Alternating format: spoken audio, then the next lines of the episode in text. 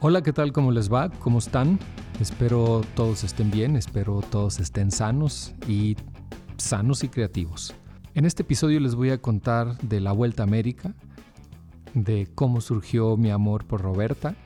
Les contaré tal vez de la borrachera más larga de mi vida, que fue seguida de uno de los momentos más peligrosos, donde creo que estuve a punto de, de estirar la pata por poquito y ya no estuviera aquí contándoles. Y al final voy a dar respuesta a preguntas de la web. Les recuerdo que mis redes sociales en todas sus modalidades, en todo tipo de redes sociales me encuentran como fotógrafo viajero. Ahí podemos extender esta conversación, me pueden hacer preguntas, comentarios, recomendaciones. Ahí nos podemos extender. ¿Cómo empezó todo? Cuando ves hacia atrás es muy fácil darte cuenta cómo empezó y cuándo empezó mientras vas transitando un camino que es totalmente desconocido y dudoso. Hasta te preguntas, ¿este es el camino de mi vida? ¿Este es el camino correcto de mi vida? Y como solo tenemos una sola vida para practicar con ella, pues siempre somos inexpertos en cada momento nuevo que se nos presente. No podemos practicar la vida y decir, órale, ya soy bien bueno para esta vida, ahora sí quiero vivir otra vez. No, Aquí es una sola vida y en muchas ocasiones nos vamos a preguntar y seguramente ustedes también se preguntan si estamos en el camino correcto. Pero ya que veo hacia atrás me doy cuenta que sí, que sí estaba en el camino correcto y me doy cuenta que empezó esto desde niño. Tenía una absurda fijación por los mapas y por aprenderme las capitales de, todo el mundo. Pero volvamos al punto, ¿cómo me hice el fotógrafo viajero? A grandes rasgos hasta la fecha van cuatro viajes en automóvil alrededor del mundo. En el 2008 fue la vuelta a América, que eso me llevó 264 días hacerlo. Después en el 2010 fue recorrer toda la República Mexicana. En el 2012 por allá es un intento fallido de darle la vuelta a la Tierra de, manera literal. Eh, muchas cosas no sucedieron como, como se planearon y el proyecto se abortó y fueron solo 100 días de viaje. Y en el 2018, hace apenas unos años, fue un segundo intento y también medio fallido de, darle la vuelta literal al mundo porque no pude entrar a China. Entonces, así es que llegué hasta Rusia, hasta el Cáucaso y de ahí me tuve que regresar por el sur de Europa otra vez a México. Pero volvamos a la Vuelta a América. Todo empieza en el 2007 cuando conozco a Roberta ella me dio las alas para hacer eh, ese sueño que estaba atorado por muchos años en mi mente. De hecho, cuando se lo contaba a amigos y conocidos, pensaban que, que no estaba bien de mis facultades mentales. Cuando les decía, quiero ser el primer fotógrafo en la historia que retrate todo el continente americano en automóvil. Muchos de ellos obviamente no estuvieron de acuerdo. Y allí es donde me puse a pensar que que los sueños a veces no se tienen que compartir.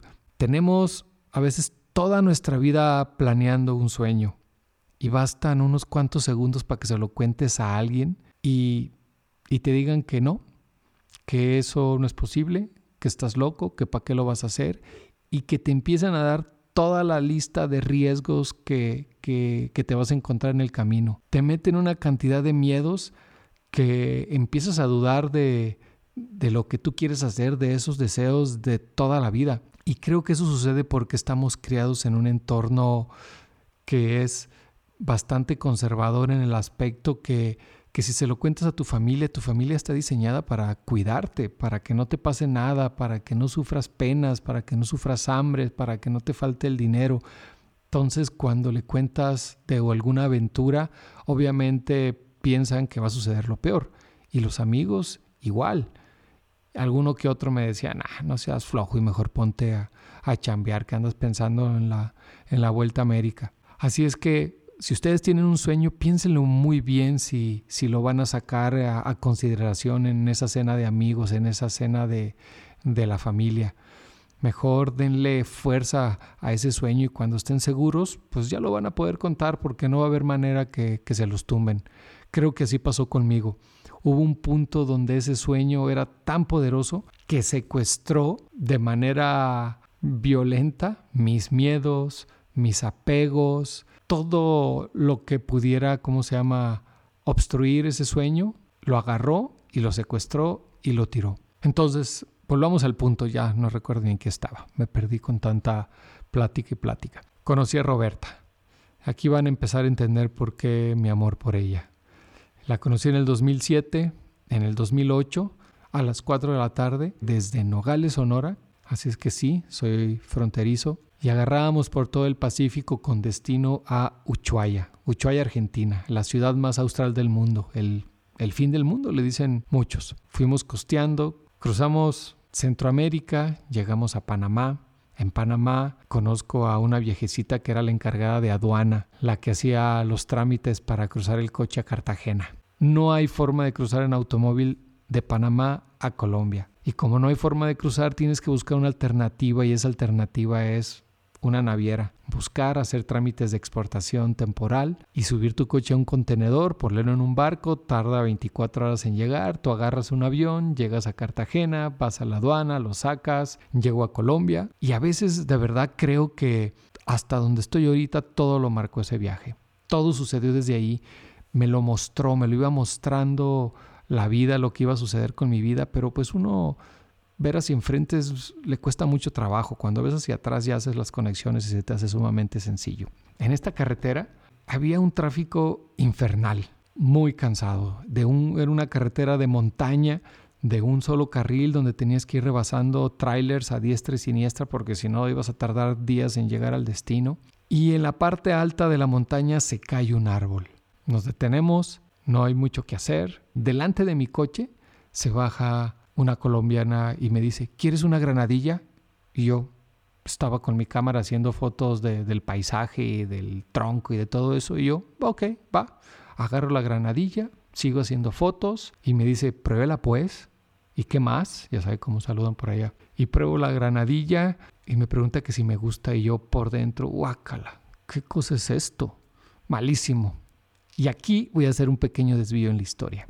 Y nos vamos hasta mi nacimiento. Nací con una condición muy, muy extraña. Soy intolerante a lo dulce. Soy intolerante a las frutas. Soy intolerante a cualquier sabor dulce. Prácticamente soy intolerante a la fructuosa y al azúcar. Así es que desde que nací no como nada de dulce. De hecho, mi mamá, cuando yo estaba pequeñito y, intentaba darme de esa papilla o los Gerber famosos, todos los escupía o me daba chocolate o me daba jugo y todo lo escupía hasta que descubrió que los Gerber de, de espinacas, de chícharos y esos sabores raros que ningún otro niño se comía, yo sí me los comía. Y con el tiempo fue descubriendo que yo era intolerante a los sabores dulces. Y no tienen idea esto, cuántas mentiras me ha hecho decir durante durante los viajes, porque el mundo cuando te quiere te da de comer y inmediatamente te da un postre. O cuando andas en un país exótico te quieren ofrecer de, su fruta favorita y, no la puedes comer. ¿Y qué pasa cuando, cuando pruebo algo de esto? Me enfermo, me siento mal, es como si un veneno recorriera mi piel, mi cuerpo, me empiezo a marear, me dan náuseas, me dan ganas de vomitar y, y me empiezo a poner súper, súper débil.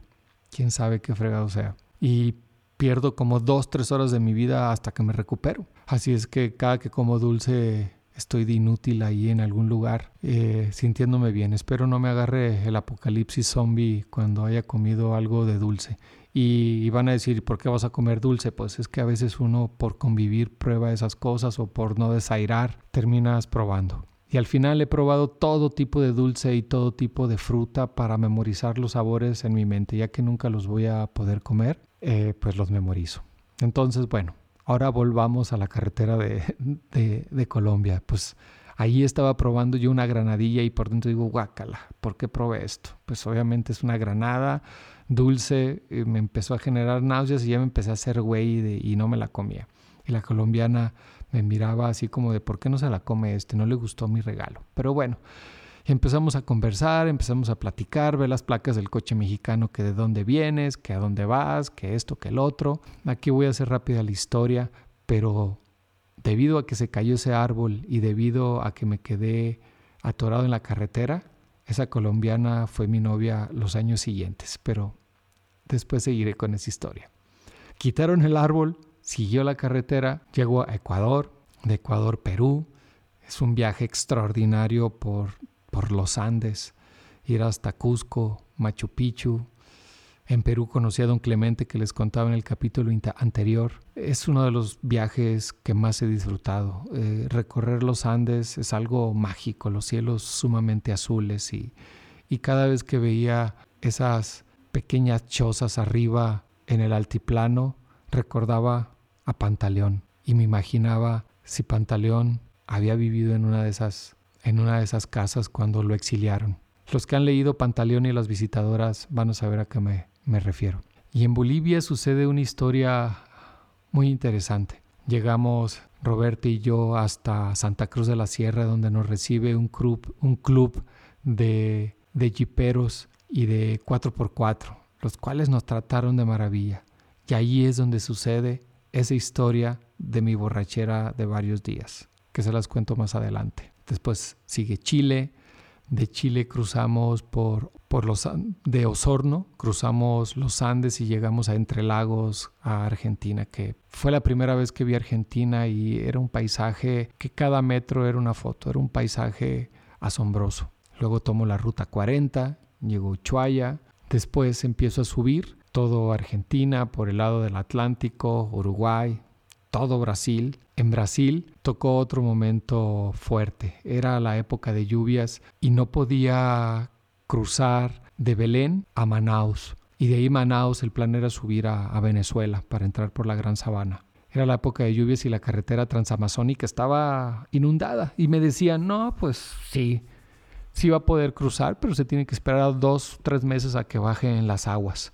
Así es que tuve que idear una forma en cómo nos íbamos a ir Roberta y yo a, Manaus y conseguimos subirnos en una balsa y viajar por todo el centro del Amazonas, desde Belén hasta Manaus, donde duramos ocho días y ocho noches en una balsa de carga, donde los niños amazónicos salían, intercambiaban pescado de ahí de la zona por galletas, por sal, por azúcar que le daba a los marineros en la barcaza donde íbamos. Así fueron ocho días y ocho noches donde pues prácticamente me la vivía chanclas y en shorts y sin camisa porque el calor era brutal y todas las tardes había que protegerse de la invasión de, mosquitos que llegaba puntualmente a las seis de la tarde. Así es que había que resguardarse y encerrarse en, dentro del coche o en la casa de campaña y ver pasar los enjambres de mosquitos. Pero así, llegamos a Manaus, de Manaus subimos a la Gran Sabana, a Venezuela. Qué, qué, qué bárbaro, qué paisaje increíble.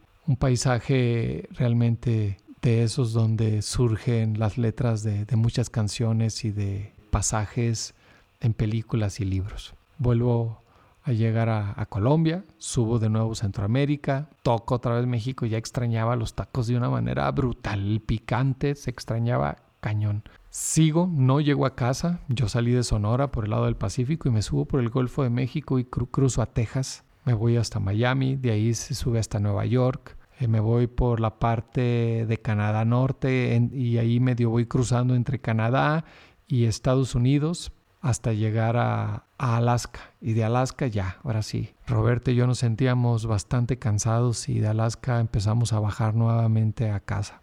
Ahí sentí que que ya iba de regreso. Y me empezó a dar una especie de nostalgia porque se me acababan las historias que contar. En ese momento no existían las redes sociales como lo son hoy, no eran ese boom.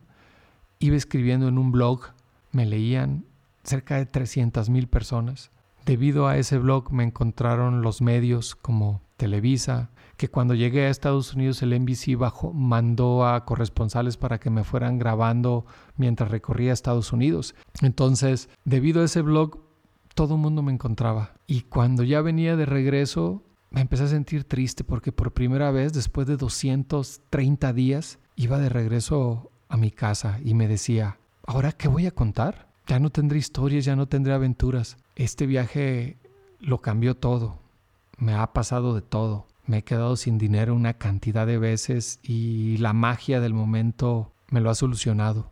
Bajo por la costa oeste de Estados Unidos, cruzo a, Sonora. Estaban corresponsales de muchos medios, me esperaban con una fiesta local. Me esperaban con, ya saben, hasta un desfile hicieron para recibirme como buenos mexicanos, fiesta. Y se me acabó. Fueron 264 días de darle la vuelta a América, que obviamente aquí lo estoy contando rápido. Emocionalmente cambió muchísimas cosas. Y las historias que quedaron en el camino son muchísimas. Y eso fueron los 264 días dándole la vuelta a América que, que cambiaron mi vida. Obviamente como parte esencial de, de todas estas historias está Roberta. Roberta es una Discovery 2003 que vivió de todo, le pasó de todo. ¿Y por qué se llama Roberta? Porque empecé a escribir en, plural. Siempre decía, y llegamos, y nos fuimos, y, y nos cayó la lluvia, y llegamos al Polo Norte, y llegamos aquí, Roberta y yo. Entonces al principio le decía la Robert, de Land Rover, la Rover, la Rover, y de repente solamente le agregué una T y una A y se quedó como la Roberta. Todavía vive, todavía existe, está jubilada. Ese coche y ese viaje cambiaron mi vida.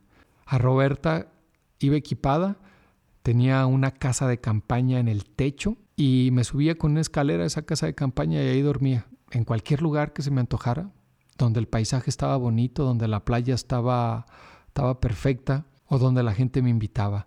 Y en este tipo de viajes aprendes como que a acomodarte para que la gente te invite. A cualquier lugar de Sudamérica que llegaba y me estacionaba con esta camioneta, con placas mexicanas en el centro de la ciudad, alguien llegaba y, me saludaba y me preguntaba, ¿qué andas haciendo por acá? ¿Cómo llegaste hasta acá? Y no faltaba que me invitara y me dijera, pues no, te quedas en mi casa, ahí vamos a hacer de comida, aquí eres bienvenido. Así somos los latinos. Los latinos eh, no nos da pena ofrecer un taco de frijoles, una, una casa humilde, no nos da pena ofrecer nada, aunque sea poco. Pero ese poco resulta mucho para, para un viajero, para alguien que, que anda en un lugar que no es su tierra. En cambio, vas cambiando a los países más sajones y ellos no te ofrecen eh, tanto, porque para ellos si no tienen una recámara adecuada, grande, completa, cómoda, con sábanas de 500 hilos para, 500 hilos para arriba, sienten que, que no es lo suficiente y no te invitan. Ellos no son capaces de invitarte, quédate a dormir y duermes en el sillón, o quédate a dormir y duermes en la alfombra. En Sudamérica y en México no van a permitir que te quedes a dormir en la calle, en tu casa de campaña o en un hotel te van a llevar a su casa, te van a alimentar, te van a tratar bien y te van a tender una cobija en cualquier rincón y ahí vas a dormir. Y vas a dormir de lo más delicioso, te vas a levantar y vas a desayunar de lo mejor y te van a despedir incluso con lágrimas en los ojos. Eso es Latinoamérica para mí. Latinoamérica cambió todo. Me cambió la forma de ver el mundo, la forma de ver la vida. Así es que cuando me preguntan qué fue lo mejor del viaje por América, es su gente. Definitivamente su gente fue lo mejor. Y al principio era, me tuve que acostumbrar a, querer un día y a olvidar al otro. Suena muy injusto, pero es práctico, porque te vas topando con tanta gente mágica en el camino que no quieres sufrir, no quieres extrañarlos. Y ahí entra una nueva forma de ver la vida también para mí, que aprendí a pensar a la gente y no extrañarla. A todos los que conocí en el camino los pienso, pero no los extraño, porque extrañar duele. Ya extrañado y extrañar duele muchísimo. Así es que pienso a la gente, la pienso desde, desde el mejor lado, desde su mejor momento, desde su mejor sonrisa, desde aquel instante que pasamos y nos reímos a carcajadas. Entonces la pienso constantemente. Y esa es una forma de sobrevivir a este mundo donde siempre estás en movimiento, donde siempre estás viajando, donde siempre estás en un lugar distinto. Y en esta forma de viajar te vuelves muy básico, emocionalmente y físicamente. Pasando al siguiente tema, les quiero contar cómo fue mi estancia en Santa Cruz de la Sierra, Bolivia. Y aquí es donde sale una historia humana nuevamente. Ellos eran un grupo de, de, de 4x4. Todos tenían Toyota. De hecho, se burlaban de mí cuando llegué en una Land Rover porque para ellos era un coche que no duraba, que Toyota era lo mejor. Incluso se burlaban de mí y me decían, oye, si sabes cómo se le mide el aceite a, una Land Rover, nomás te asomas al piso y ves si, si ya no hay un charquito de aceite, quiere decir que ya se le acabó. Y, obviamente así me trajeron varios días. El día uno que llego, llego por la tarde y me recibe uno de los integrantes de, del club 4x4 y vamos a cenar.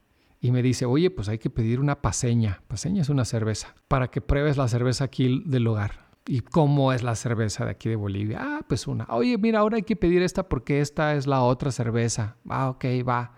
Pues la cena, cervecita, cervecita y que esa noche, ya saben.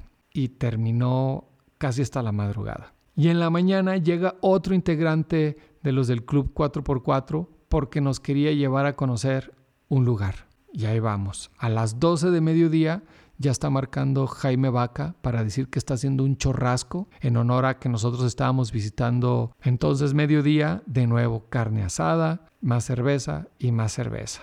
Por la tarde, 7, 8 de la noche, otro de los integrantes me invita que a una despedida de soltero, que porque tengo que ir, ¿cómo es posible que esté allá y que no vaya a conocer cómo son las despedidas de soltero en Bolivia? Pues de nuevo, otra desmañanada y luego al día siguiente llegan por nosotros para llevarnos a, desayunar, lo que es el clásico desayuno para la resaca.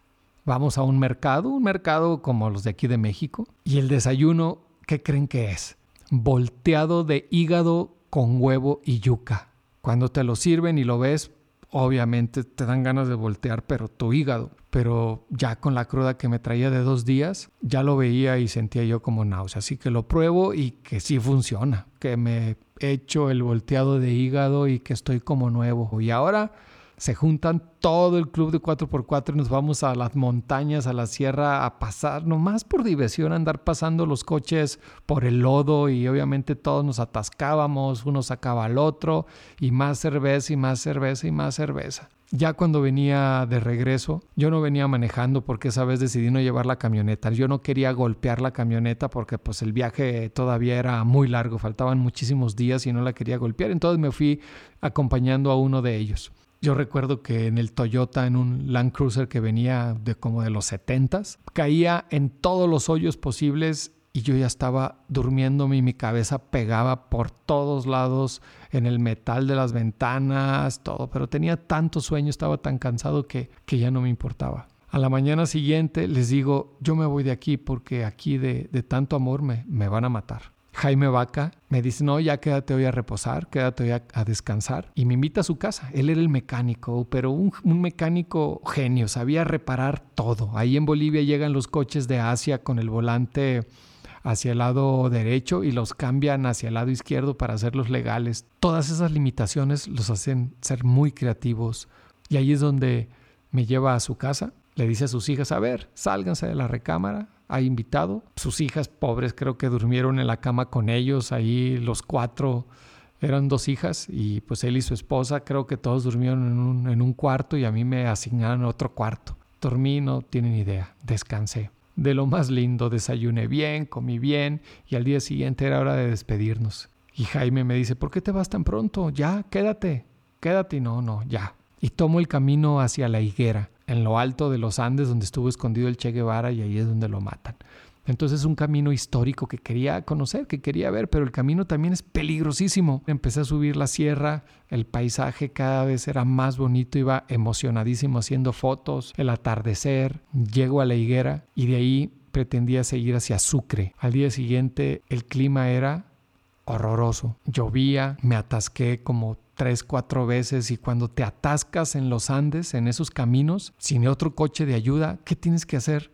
Escarbar con tus propias manos hasta que saques el coche. A veces tardas horas con una pala. La primera vez que me atasqué yo de güey, no podía sacarlo, casi no había árboles. Imagínense que vas por una montaña donde de un lado hay un precipicio como de un kilómetro que si te caes pues obviamente nadie te va a encontrar. Y del otro lado hay montaña y tú vas por un camino súper angostito, cubierto en barro, donde hubo un momento que iba tan cansado de manejar y tan estresado, que era por la tarde, que le pongo al coche parking para que, porque yo quería ya destensar mi cuello de lo cansado que iba y que el coche se sigue deslizando aún detenido. En eso inmediatamente le pongo drive y sigo manejando, o sea, no podía ni descansar porque en cualquier desliz que no controlara me iba a ir para abajo. Entonces, la primera vez que me atasqué en una curva y estuve escarbe y escarbe y escarbe por horas hasta quitarle el barro, sale el coche y acelero y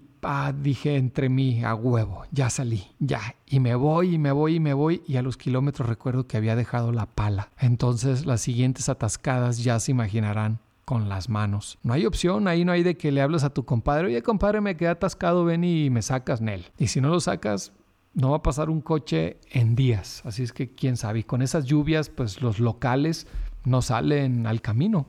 Obviamente se quedan refugiados en su casa y no salen. Y así seguía avanzando y seguía avanzando. Se fue haciendo la noche, no dejaba de llover. Los caminos frente a mí se desmoronaban. Se los juro que se caían partes del camino y Roberta pasaba con sus llantas al filo del precipicio. Yo recuerdo que en ese momento hubo un punto en que dije, no, creo que yo no salgo de aquí vivo. Y el cuerpo genera tanta adrenalina, entras en un estado, no sé cómo mencionarlo, como de superhombre, que nunca he vuelto a sentir eso, pero yo recuerdo que mi oído estaba totalmente atento a todo, escuchaba hasta cómo sonaban los pistones del, motor, sentía con mi cuerpo cada movimiento que hacía el coche, mi olfato alcanzaba a oler el, el aceite eh, del motor, mis ojos veían perfecto en la oscuridad, estaba en un estado de alerta total. Hubo un momento en que una llanta se va al precipicio y las otras tres quedan en el camino. Tuve que bajarme por la puerta contraria y con el winch, que es como un motor que trae enfrente el coche con un cable de acero que lo sacas y lo enganchas de algo para subirlo o acomodarlo. Entonces salgo con el winch, lo agarro de,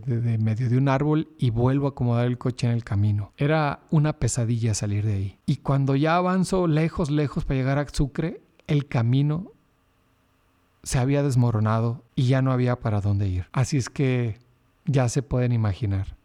Tenía que regresar sobre mis propios pasos, sobre ese camino que ya era una pesadilla. Y no me podía quedar ahí porque un deslave me podía apachurrar a mí y a Roberta. Así es que el regreso fue igual de, atormentado, no sé cuántas horas pasaron y regresé. Y al bajar de, la sierra, todo ese transcurso que les cuento fue de noche, al bajar de la sierra y había dejado de llover y tocos tierra firme, así un pedazo de, plano, me bajo del coche y ahí es donde la adrenalina se detiene, empiezo a sentir el corazón que está latiendo a, a una alta velocidad. Ahí es donde empiezas a sentir los nervios cuando todo pasó. Pero mientras el cuerpo está preparado para sacarte de eso, está preparado para, para eso y para más. Y vuelvo al segundo día y le toco a Jaime su casa y le pido posada de nuevo. Y me dice, te dije que ibas a regresar, te dije que ibas a regresar. Y no, hombre. Al día siguiente checó la camioneta. Yo le dije, por favor, revísala, viene muy golpeada. Le pegué muchísimos golpes en la parte de abajo para cruzar lugares que eran imposibles con el 4x4. La revisa, volvemos a hacer otra carne asada, nos tomamos otras cervezas y ya